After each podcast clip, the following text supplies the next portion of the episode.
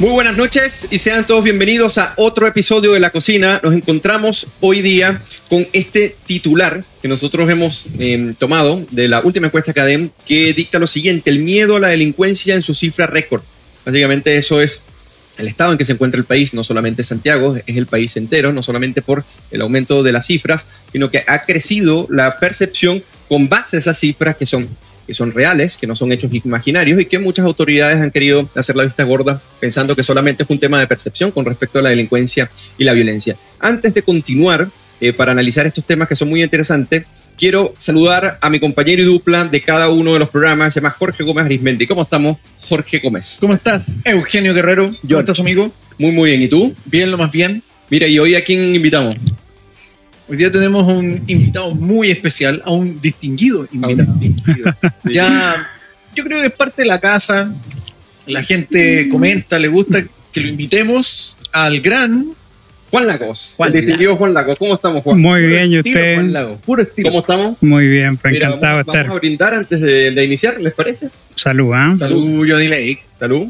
Johnny Lake, así le decimos en la Fundación para el Progreso por cariño, y en la cocina le decimos el distinguido.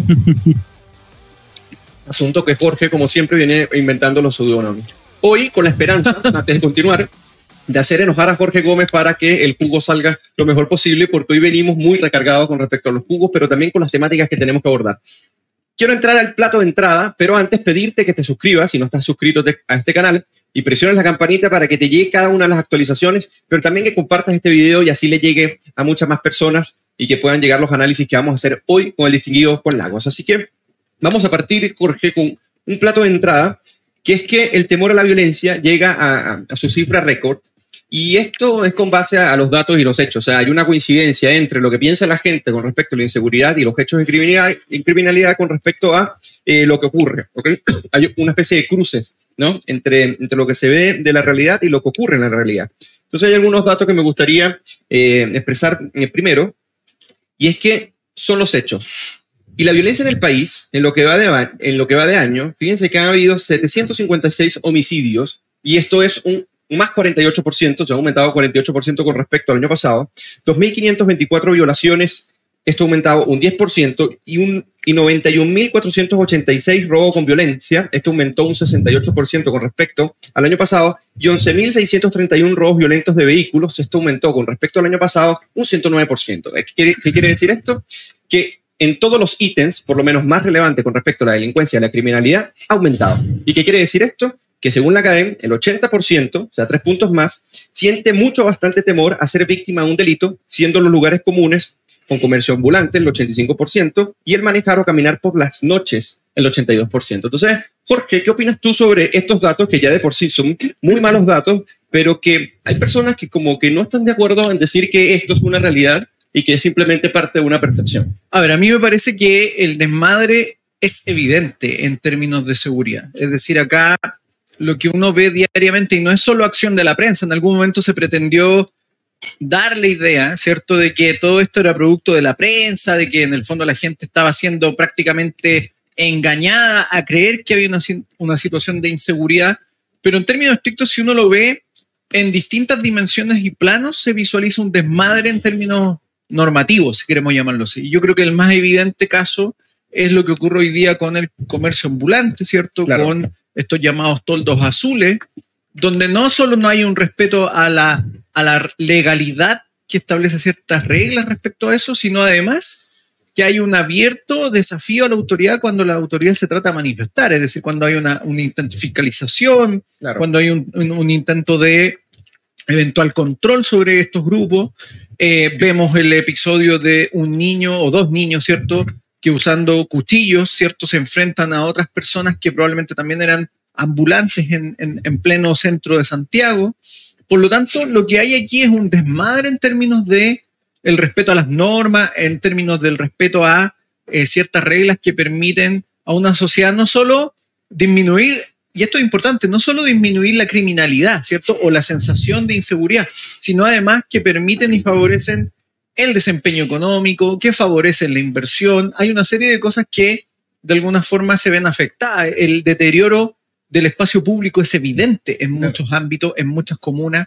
No solo en la comuna de Santiago, que es probablemente la que hoy día tiene más polémica. Entonces, lo que vemos acá es que se está evidenciando algo que eh, de alguna forma es un, un, cúmulo de cosas que van afectando la vida de las personas y por lo tanto es rol de la autoridad el restablecer el orden público, el aplicar las normas, el hacer cumplir las leyes y por lo tanto evitar de alguna forma la, digamos así, la anarquía o la anomia en la sociedad. Así es. Juan Lagos, eh, me gustaría ¿Mm? una pregunta. Sí, claro. Porque hay, hay varias eh, visiones quizás un poco contrapuestas o algunas complementarias, y es que esto eh, no, es que fue evolucionando gradualmente hasta que llegó un momento que se salió a las manos, sino que esto tiene un cenit algo brusco a partir de los comportamientos de octubre del 2019. Hay varias tesis. Pero me gustaría saber qué piensas tú, porque obviamente uno podría decir, hace tres años Santiago no era así, de, no era de esa manera, hace cuatro años. Estamos hablando que eso es, son muy pocos años con respecto a una perspectiva histórica. ¿Cómo lo ves tú? Sí, claro. Eh, obviamente el octubrismo supone un quiebre con lo normativo, un quiebre con la regla y eso yo creo que se ve hasta el día de hoy con mucha, y no solo, y no solo con muchos portonazos, con muchas encerronas, eh, que como tú muy bien dijiste, las encerronas, que son generalmente los robos violentos de los vehículos, han duplicado en comparación con el año pasado, ¿no es cierto? Eh, pero eso también se ve en las incivilidades, ¿me entiendes? ¿no? Se ve gente haciendo sus necesidades en las calles, se ve gente rayando, digo, rayando los muros. Entonces, ese desorden yo creo que se ve especialmente intensificado en octubre y lamentablemente eh, no hemos podido volver a una normalidad en el respeto de las reglas desde, desde eh, esa época. Entonces, yo creo que más que un quiebre así brutal, lo, digo, lo que sí se notó es un periodo en el cual hubo muy poco respeto por las normas, muy poco respeto por la autoridad y que luego no se ha podido eh, calmar. ¿Entiendes? Es decir, siguen existiendo datos, siguen existiendo estadísticas que nos dicen que la cosa en seguridad va peor, está peor de lo que estaba. Así es. Eh, parece que, va a seguir empeorando. Sin duda. Y, mira, fíjate que es, es cierto que entre entre la sensación de inseguridad y los hechos de inseguridad hay una diferencia importante, ¿no es cierto? Eh, y dado que hay una diferencia importante, deberían ser un llamado a la acción para la clase política de dos formas distintas. En primer lugar, si, digo, si por ejemplo vemos que el 80% de los chilenos tiene temor alto hacia la delincuencia, es evidente que debería ser la primera prioridad de la clase política. Entonces, yo, creo que es muy mediocre por parte de nuestra clase política el quedarse como, no, eso es solo sensación. Oye, bueno, eso es lo que sienten los que votan por ti o, lo que no, o los que podrían votar por ti. Por lo tanto, deberías preocuparte de eso. Y a esto se agrava el hecho de que, em, de que va acompañado con los datos que tú muy bien eh, señalaste anteriormente. Muchas veces dicen que la prensa como que manipula o intenta, siempre van a haber los suficientes delitos como para llenar un noticiario, por así decirlo. Pero, pero en realidad si nosotros leemos el diario, nos podemos dar cuenta de que hay muchas noticias que son gravísimas y que pasan coladas. Por ejemplo, a mí me llamó mucho la atención el sábado leer muere agricultor de la Araucanía, cuyos predios usurpados iban a ser rematados por deudas de contribuciones. Díganme si no es si no es realmente indignante ver que muere un agricultor de 82 años que tiene los predios usurpados y que además iban a ser, iban a ser rematados porque no pagado las contribuciones. Es decir, yo creo que yo creo que, yo creo que lamentablemente faltan, faltan incluso noticias así de graves en la prensa. Hay cosas que en realidad mucha gente no se entera si no lee el diario. La gente que lee el diario tampoco es la gran mayoría en el país. Claro, y que están muy recondidas también, ¿no? Otra cosa es que en estos datos de Alagaem, y que son bien relevantes, Jorge y Juan, el 86% está, aumenta 9 puntos. Es bueno también decir que eh, el 80% hoy en día se siente muy inseguro, ¿ok? Y tiene temor a la criminalidad, pero eso en el 2014 era el 63%, o sea, que desde el 2014 hasta ahora ha aumentado a 80%, y eso es mucho decir. Pero hay otro punto, que el 86%, esto aumenta 9 puntos, considera que existe violencia en el país y que hay que darle mucha importancia porque amenaza con destruir el orden institucional, versus el 11%, escuchen bien, que opina que hay violencia eh, que opina que hay violencia y que hay que darle importancia, pero sin exagerar. Yo me imagino que en ese sondeo también estuvo Gonzalo Winter, por ejemplo, que muy poco empatiza con, eh, con la delincuencia que ocurre, por ejemplo, en Santiago Centro, con los comentarios que, por cierto, voy a adelantar en el jugo.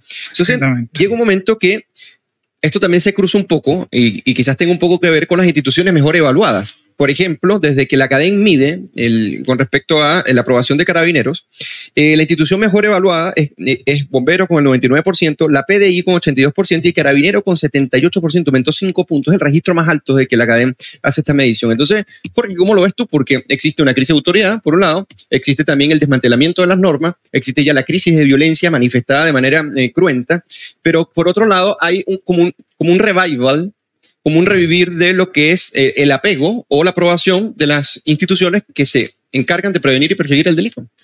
Yo haría dos lecturas acá. Una, primero, hay que ver el contraste entre la aprobación o el apoyo a ciertas instituciones, partiendo por bomberos, ¿cierto? La, la, Policía de Investigaciones y Carabineros, o la PDI, ¿cierto?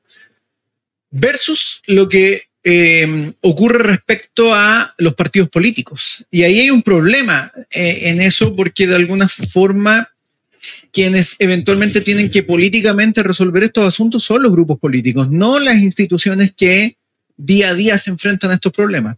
Pero es entendible en, en la crisis de autoridad, en la crisis de liderazgo que existe, que la ciudadanía se aboque a observar a estas instituciones y tenga más confianza en ellas. Y lo otro que me parece importante es también resaltar el tema de que finalmente el juicio de la ciudadanía respecto a estas instituciones está más bien mediado por su, eh, por su encuentro eh, en el diario vivir. Es decir, la persona cuando se ve asaltada en, en, una carretera, en una autopista o en su hogar o en el lugar de trabajo o rumbo a su trabajo en, en el medio de transporte público, no recurre al diputado Winter ni al diputado Chalper, sino que recurre eventualmente a, a estas instituciones, llama eventualmente a carabineros, llama a la PDI, si hay un siniestro, por ejemplo, en términos de incendio, llama a los bomberos.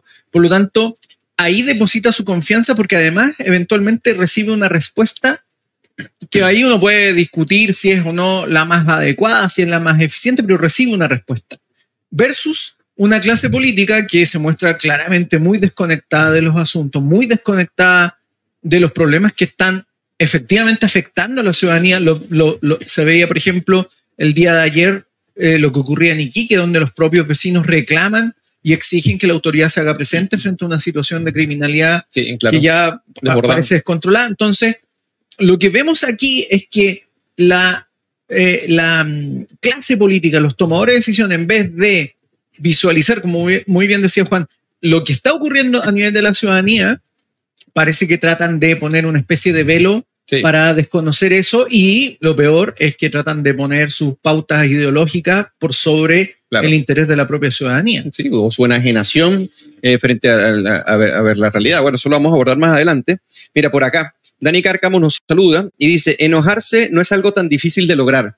Bueno, a veces nos cuesta hacer enojar a Jorge Gómez, a pesar de que, de que está enojado internamente, pero manifestarlo, bueno, lo vamos logrando. un hombre muy alegre. Claro, un hombre muy, muy alegre.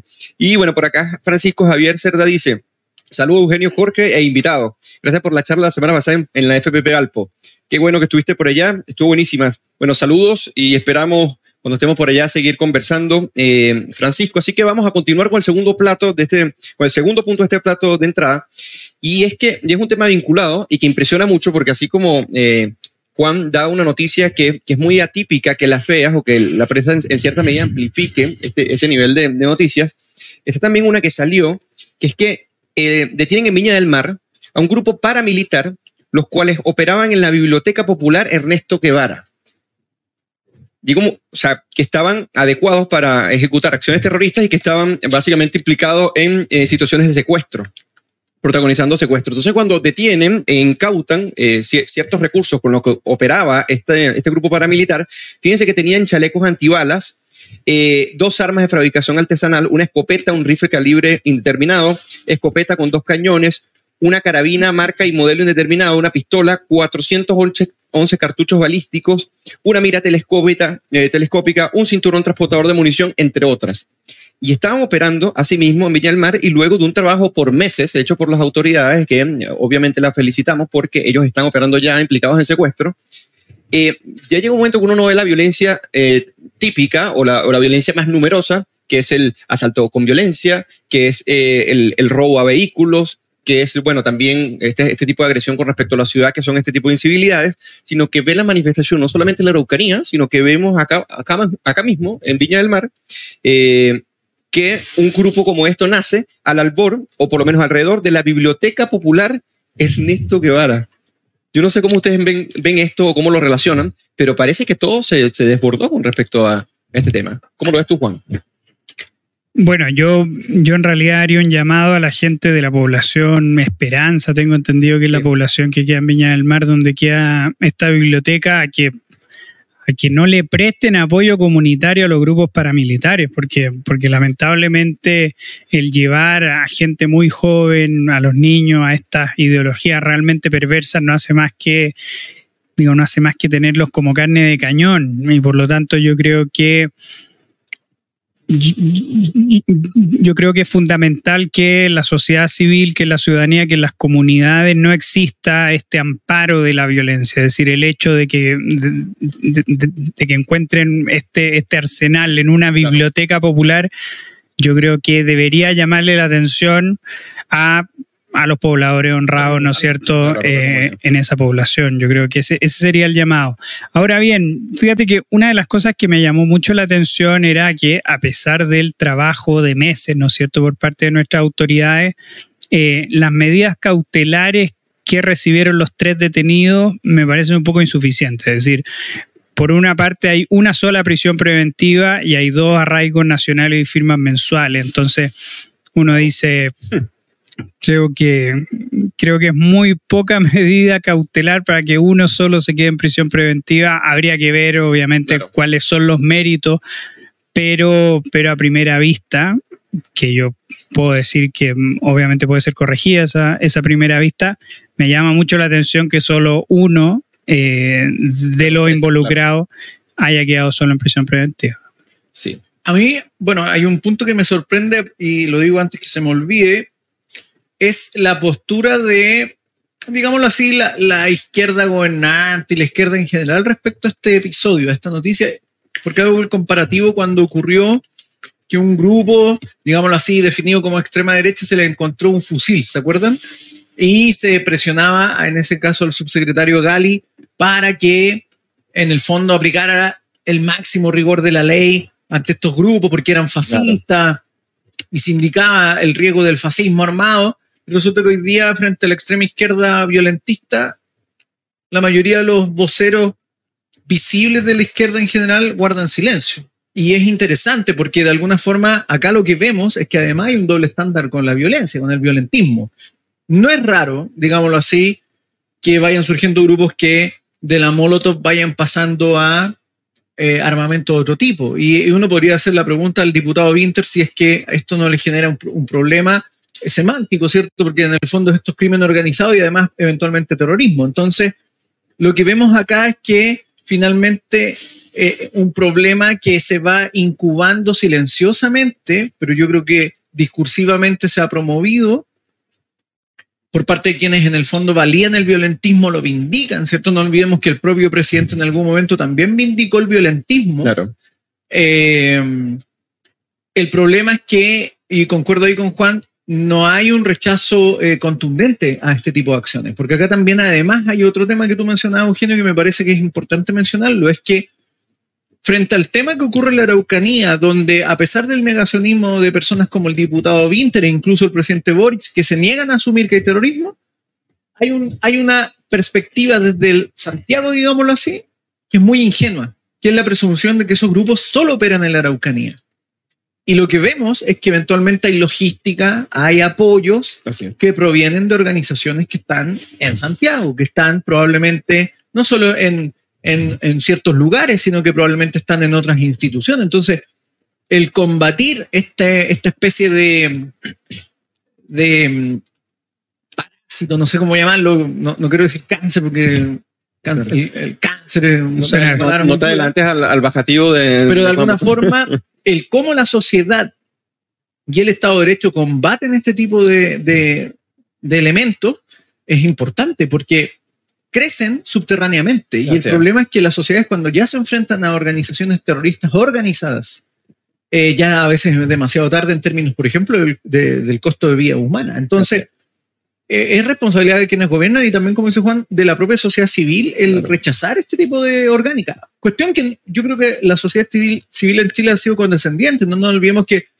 el Frente Patriótico Manuel Rodríguez en el Instituto Nacional se ha dedicado a dar charlas por doquier sin que nadie se espante. Por lo tanto, ahí hay una vindicación y hay una validación de la violencia eh, muy, muy, entre comillas, sutil, pero que es descarada en términos estrictos. Entonces yo creo que acá vemos el problema cuando ya se empieza a gatillar en función de lógicas mucho más organizadas. Así es. Oye, ya para pasar al plato de fondo, por acá comentan eh, ¿Qué creen que va a suceder con el fiscal nacional? ¿Cuáles serían los puntos en los que se tendrían que enfocar el nuevo fiscal? Un, tema que podemos tratar un poco más adelante. Gracias, Luis, por tu pregunta y a todos los que se van conectando. Recordarles que estamos con el distinguido Juan Lagos, investigador de Fundación para el Progreso, que nos acompaña hoy en día para comentar la coyuntura y la terrible coyuntura que hoy en día enfrentamos con respecto a la violencia y cómo el temor a la criminalidad llega a su cifra récord eh, registrada, por ejemplo, por las cuentas en la encuesta académica. Ahora vamos a plato de fondo. Vamos a meternos a fondo en este asunto y eh, ya cambiando de tema, para salir un poco de la violencia, entremos al tema eh, institucional un poco. Y a mí me gustaría preguntarle a Juan, que Juan ha venido, o sea, ha seguido el debate, también un poco las propuestas. Juan, ¿en qué está el debate con respecto al órgano constituyente? Porque llegó un momento que, por un lado, como sabes muy bien, se hicieron promesas promesas que no sabemos si son. Se han hecho promesas todos estos tres meses, porque ya han pasado, ya, ya han pasado tres meses de esta, de esta negociación constitucional. Yo creo que uno de los grandes déficits que ha tenido esta negociación constitucional, además de lo larga que ha sido, yo creo que es innegable que estos tres meses eh, se le han hecho eternos, yo creo que a los políticos, ha sido el hecho de que siempre han estado prometiendo que esta semana vamos a tener listo el acuerdo, este día es clave, por ejemplo, estuvimos todo el fin de semana leyendo que el lunes era clave y leemos que el lunes que no llegan a acuerdo y eso eh, resulta ser bastante frustrante para, para eh, esto resulta ser bastante frustrante para la ciudadanía, para la opinión pública, porque el interés en una nueva constitución se va diluyendo, obviamente por culpa del paso del tiempo, por culpa de lo que hizo la Convención Constitucional, pero también porque nuestra clase política no ha sido capaz de poder reencantar a la ciudadanía con esto, intentar, em, intentar guiarla, ¿no es cierto? Y, por ejemplo, decir, miren, estos fueron los errores de la Convención Constitucional, por lo tanto, nosotros vamos a ir con este mecanismo porque lo otro sería repetir los mismos errores que ustedes están rechazando. Es decir, falta orientación, falta liderazgos que digan, oye, mira, yo sé que no existe un mecanismo perfecto, pero yo me inclino por este mecanismo. Y en ese sentido, los únicos que han tenido claridad a ese respecto han sido los amarillos por Chile, porque todos los demás hablan de si es mixta o no mixta, de bajar de 100 a 78. claro, entonces son discusiones que... Y que suele pasar, suele pasar en la política contingente. ¿ah?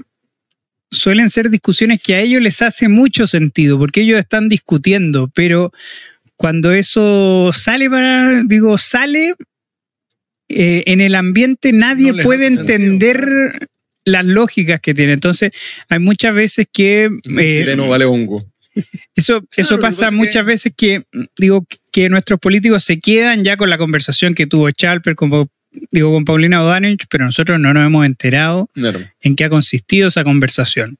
Ese, eso yo creo que ha sido uno de los grandes problemas que ha tenido esta discusión constitucional y hasta el día de hoy no tenemos idea y ya va y, ya yo creo que para la próxima semana van a decir se viene este lunes clave. Claro.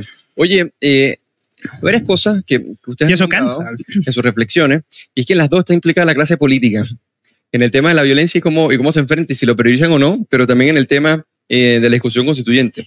Tenemos una clase política que le cuesta, le cuesta ponerse de acuerdo, pero además no asume las responsabilidades correspondientes. ¿no?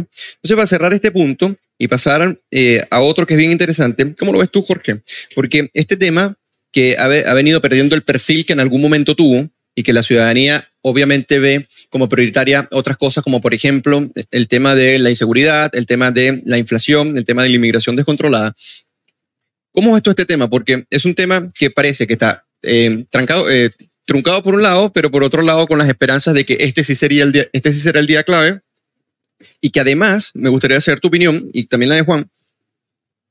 El presidente Gabriel Boric ha comenzado a inmiscuirse en la discusión hay ciertas críticas porque esto se, delega al Parlamento a través de la organización de los partidos y que llega un momento que estos partidos, de, más que nada del oficialismo, sobre todo el Partido Socialista, comienzan a llamar al presidente Boric para que se inmiscuya y si tú ves que eso es conveniente o no para que se termine de zanjar el tema del órgano constituyente. Yo creo que lo, que tú dices, Eugenio, es muy cierto y lo, y lo mencionas al considerar el tema anterior y el, y el de la Constitución, que tiene que ver con que acá se evidencia muy claramente una clase política ensimismada muy ensimismada. ¿En qué sentido? En que, y como dices muy bien Juan, eh, ellos están en su discusión. Ellos de alguna forma asumen que esa discusión se extrapola hacia el exterior, que el resto la entiende y que la debe entender. Pero, yo creo que eso es el problema que ocurre.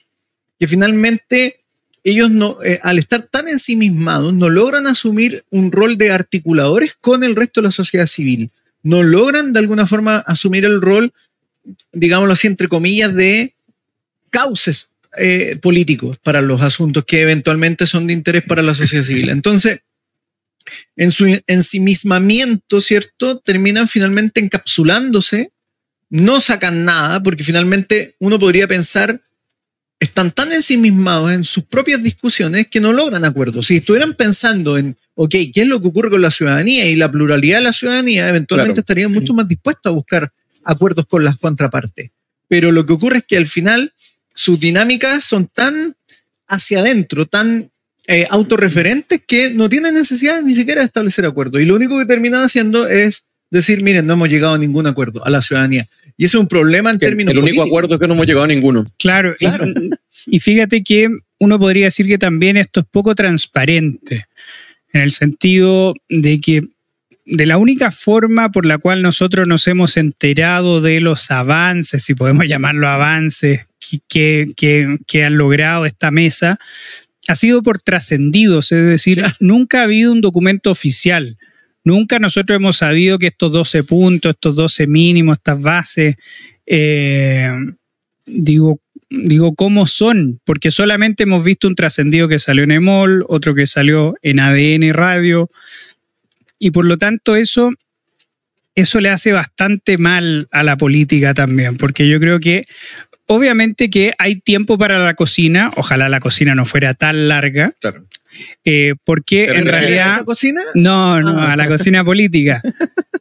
Porque, porque para, digo, porque para discusiones más largas, discusiones donde no hay mucho acuerdo, lo que se requiere en realidad es llevarlo al Congreso. Claro. Eso, eso es el punto, es decir, que nosotros veamos las sesiones en la Comisión de Constitución de cuáles son las discusiones que se están presentando, pero estos trascendidos, por ejemplo, hace muy poco la senadora Jimena Rincón dice, con el senador Walker eh, presentamos un proyecto eh, contra la fake news y fíjense que todavía no presentan el proyecto. Claro.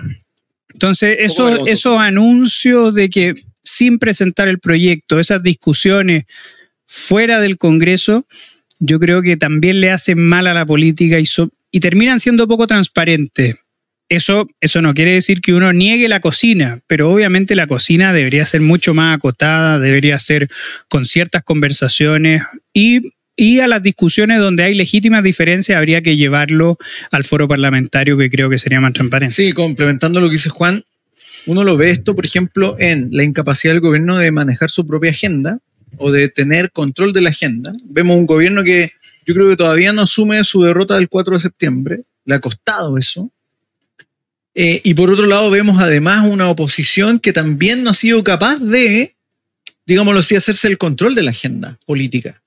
No han logrado instalar sus temas. Entonces al final, como que da la sensación de que cada grupo político está en función de su propio eje moviéndose.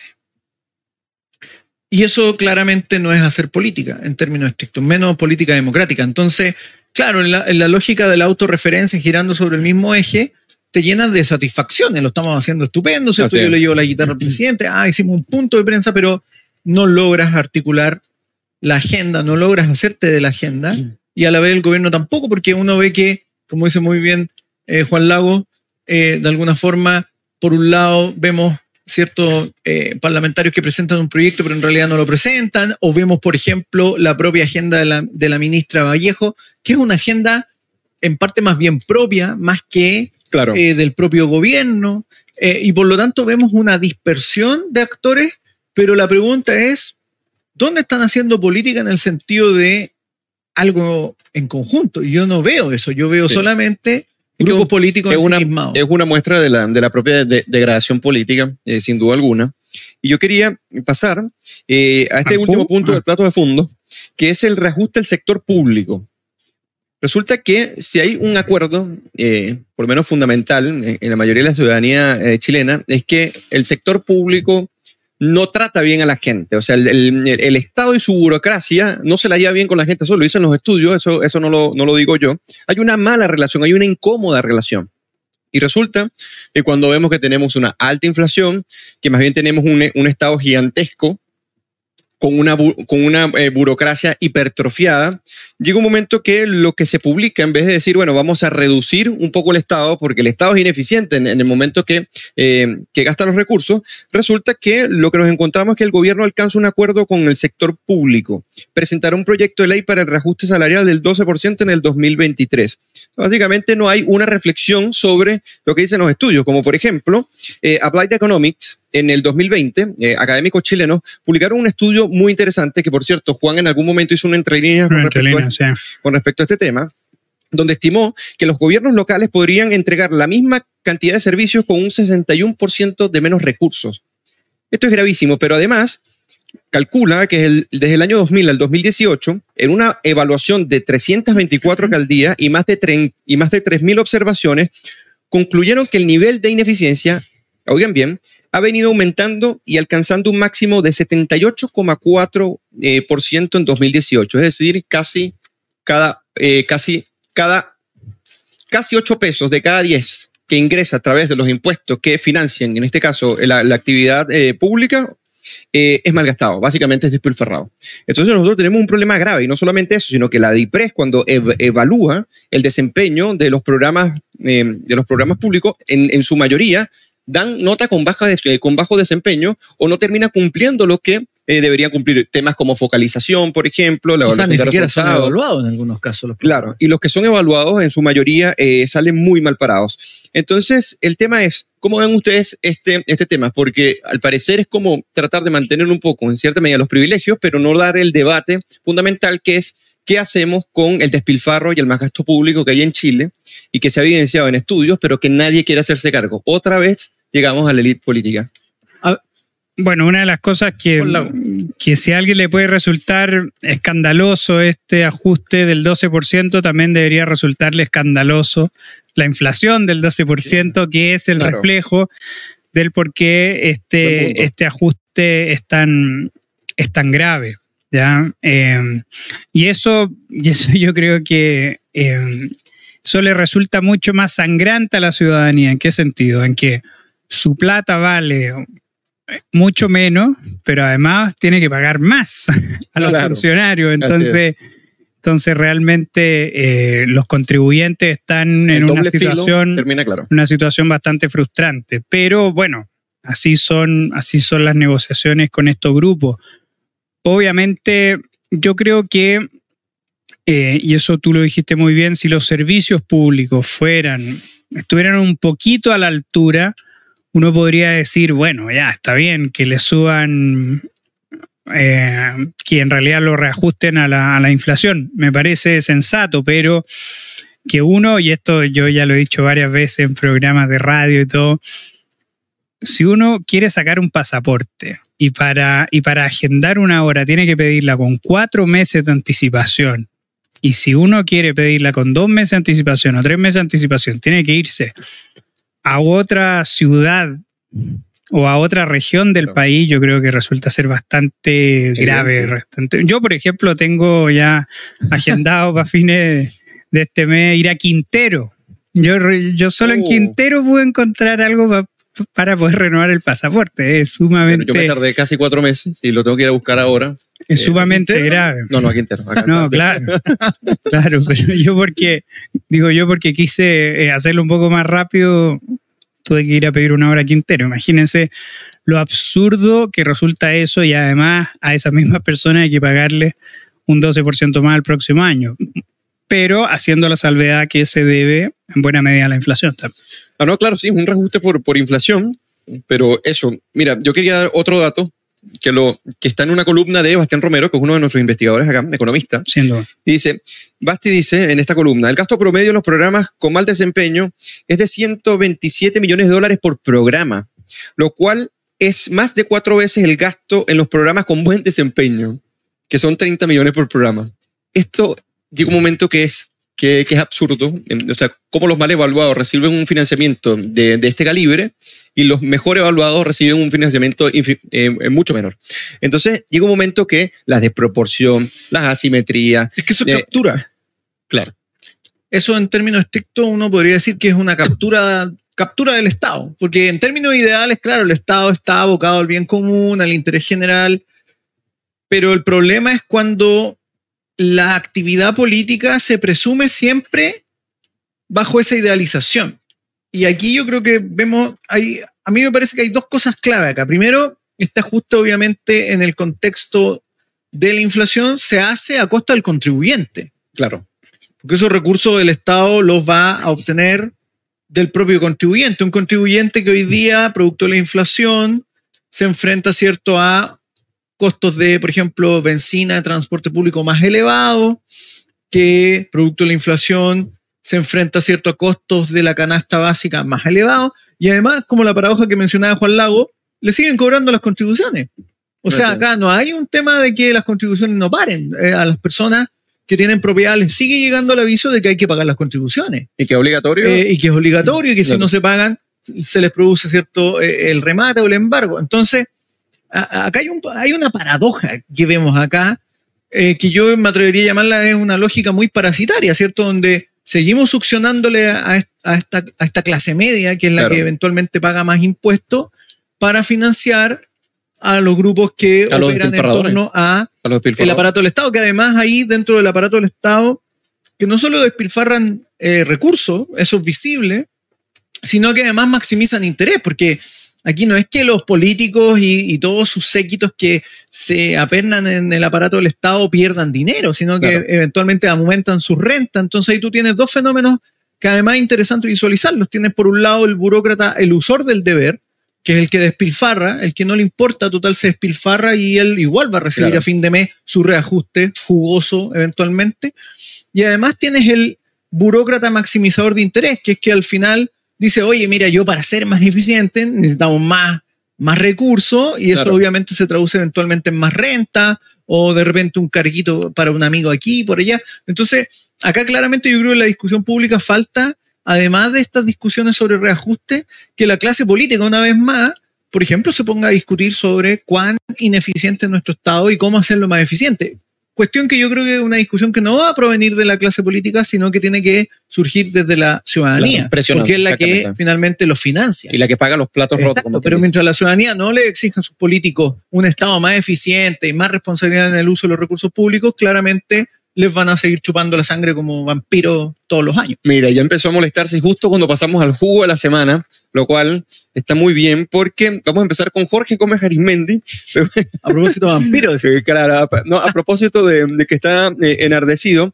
Y comentarles que se suscriban al canal, los que no están suscritos, y recordarles que estamos con el tinguillo Juan Lagos compartiendo y analizando la coyuntura del país. ¿Cuál es tu jugo de la semana, Jorge Gómez Arismendi? Bueno, mi jugo de esta semana es un habitual de los jugos eh, en este programa. Yo ya creo que es habitual, ¿cierto? Es Kenneth Giorgio Jackson. Alguien que Eduardo Bombalet, el gran Eduardo Bombalet, le sacó la foto hace mucho tiempo en un programa en vivo, ¿cierto?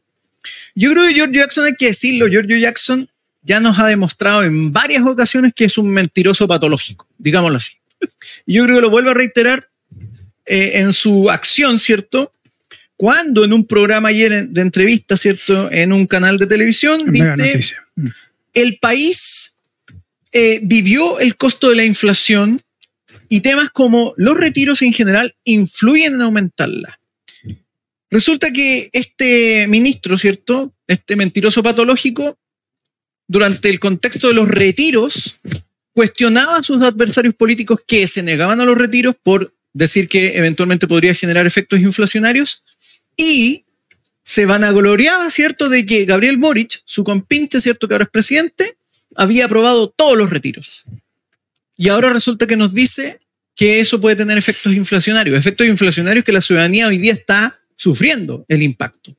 Estos irresponsables son los que nos gobiernan. Estos irresponsables que además se desdicen de sus opiniones y terminan, primero criticaban a Elwin y luego le terminan haciendo monumentos, estos son los que nos gobiernan. Así que, Giorgio Jackson, usted que es un mentiroso patológico, es el jugo de esta semana en la cocina para mí. Qué grande, Jorge Gómez. ¿Ves? Ese es el efecto que vamos causando en George semana a semana para enojarlo para que salgan estos jugos tan buenos. Oye, ahora a mí me gustaría ir con el jugo de la semana y es una persona que se acerca mucho a, a Giorgio Jackson y yo no sé cuál de los dos. Bueno, fue quien lo sucedió.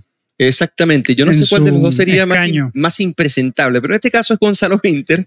Y Gonzalo Winter, en el marco de las críticas que se le hacen a la, a la gestión de la alcaldesa Iracy Hasler. El checo Winter. Exactamente. Dice lo siguiente, o sea, para, para defender en este caso a, a Iracy y eh, la, pésima gestión que ha tenido con respecto a la, a la, alcaldía en Santiago, dice, el centro no era, no era Paraga.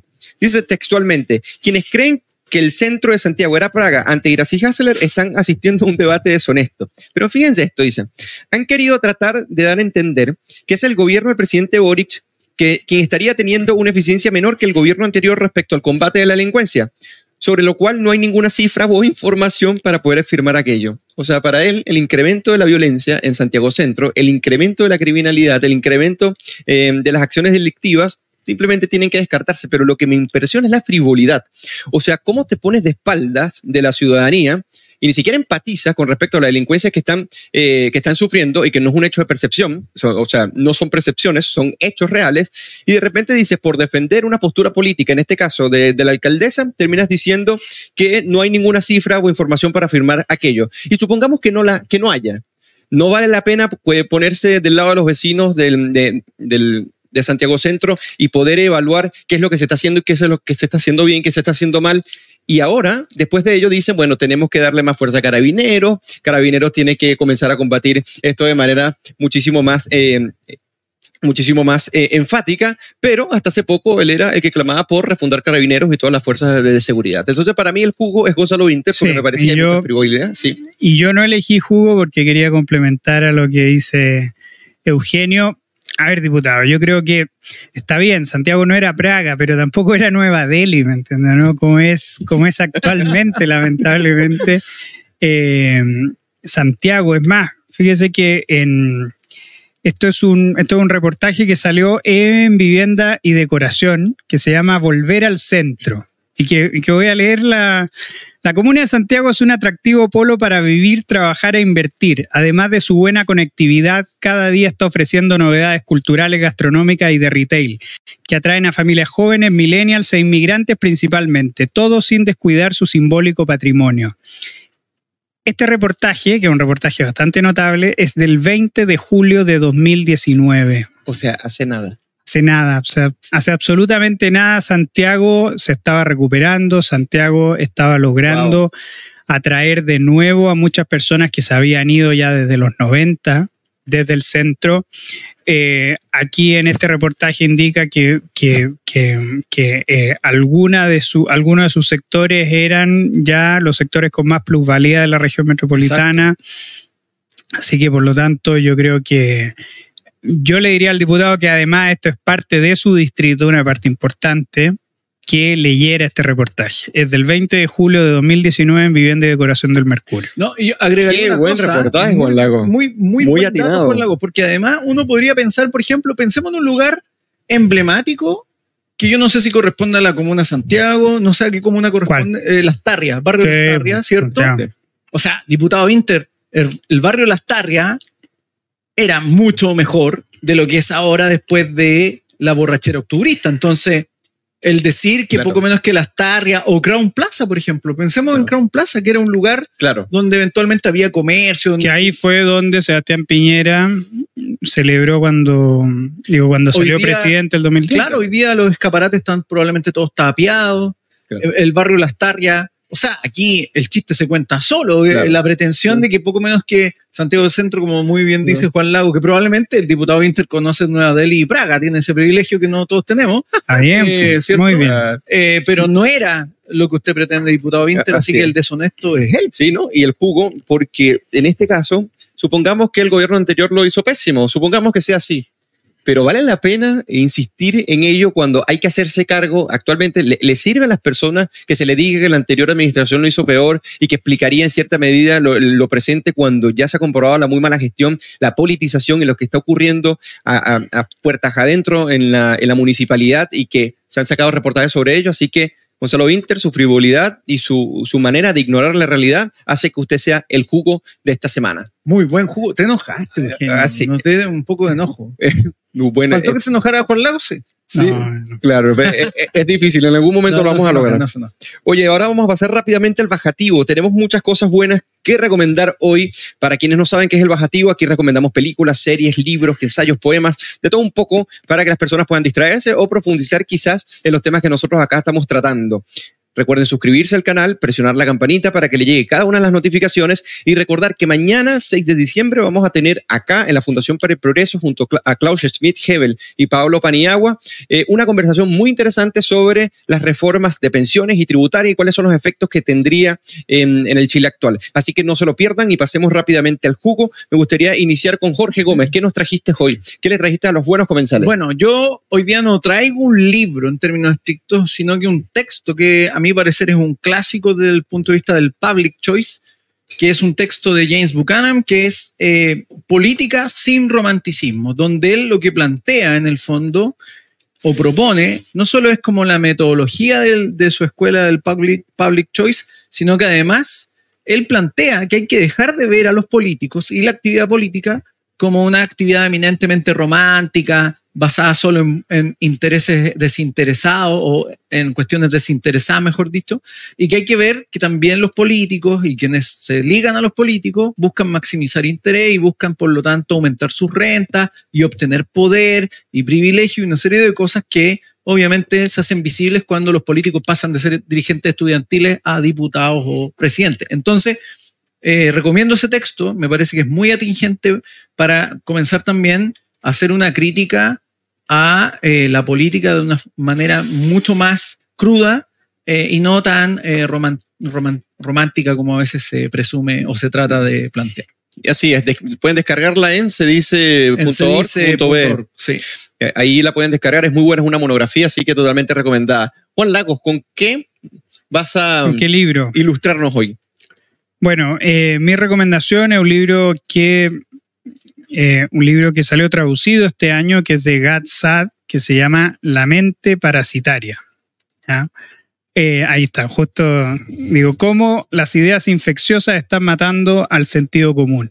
Es un libro, es un libro muy interesante que va en la línea de grandes autores como como Stephen Pinker, como Jordan Peterson, es decir, cómo hemos visto que psicólogos académicos se están metiendo al debate público en defensa de la libre expresión, en defensa del pensar riguroso, que digo que, eh, digo que para su autor, Gatsad, eh, son los pilares de Occidente y cómo y cómo, como nunca antes en la historia, estos dos pilares se están viendo severamente amenazados por la corrección política y también por la, como él lo denomina, la islamofilia, que también está, está generando grandes daños al pensamiento occidental. Así que bastante recomendado, muy interesante, va en la línea de los libros de Jordan Peterson, de Stephen Pinker y Y quizás de Jonathan Haidt también, ¿cierto? de Jonathan Haidt también. Así que para todos los interesados, La mente parasitaria está en Deusto. Yo lo leí por Kindle, así que Buenísimo. Muchas gracias por la recomendación y vamos cerrando este, este programa de hoy. A mí me gustaría recomendar este libro muy interesante que se llama La civilización del espectáculo de Mario Vargas Llosa.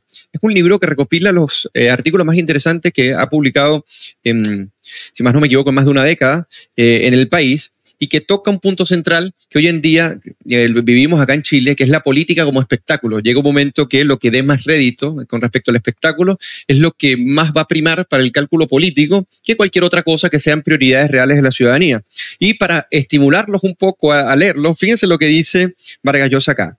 Dice, ¿alguien lee a esos paladines solitarios que tratan de poner cierto orden jerárquico en esa selva promiscua en que se ha convertido la oferta cultural de nuestros días? Lo cierto es que la crítica, que en la época de nuestros abuelos y bisabuelos desempeñaba un papel central en el mundo de la cultura, porque aseguraba a los ciudadanos en la difícil tarea de juzgar lo que oían, veían y leían, hoy es una especie en extinción a la que nadie hace caso, salvo cuando se convierte también ella en diversión y en espectáculo. Así que se las recomiendo porque es algo que, eh, que venimos viviendo, la degradación del debate público, la, degradación de la deliberación democrática, es un, es un efecto, es un fenómeno transversal y lo vimos en Chile y en el mundo. Y me parece que Mario Vargas Llosa en este libro lo escribe de una manera muy amena, muy fácil de leer, así que se los recomiendo. Y bueno, y aprovecho que le digo que está firmado también por Mario Vargas Llosa tenía que decirlo. Eso fue un espectáculo. eso fue un espectáculo. Así que muchas gracias a todos por eh, sintonizarnos, por conectarse, eh, por sus comentarios, por el apoyo y bueno, esperarlos para un próximo programa. Y recuerden suscribirse a nuestro canal. Agradecerte, Jorge Gómez. Gracias, Eugenio Guerrero. Gracias, Juan Lagos, por haberte molestado, pues. sobre todo. Y gracias, Juan, por acompañarnos y te esperamos en una próxima oportunidad. Así que todos buena semana, buena, semana corta para saludar.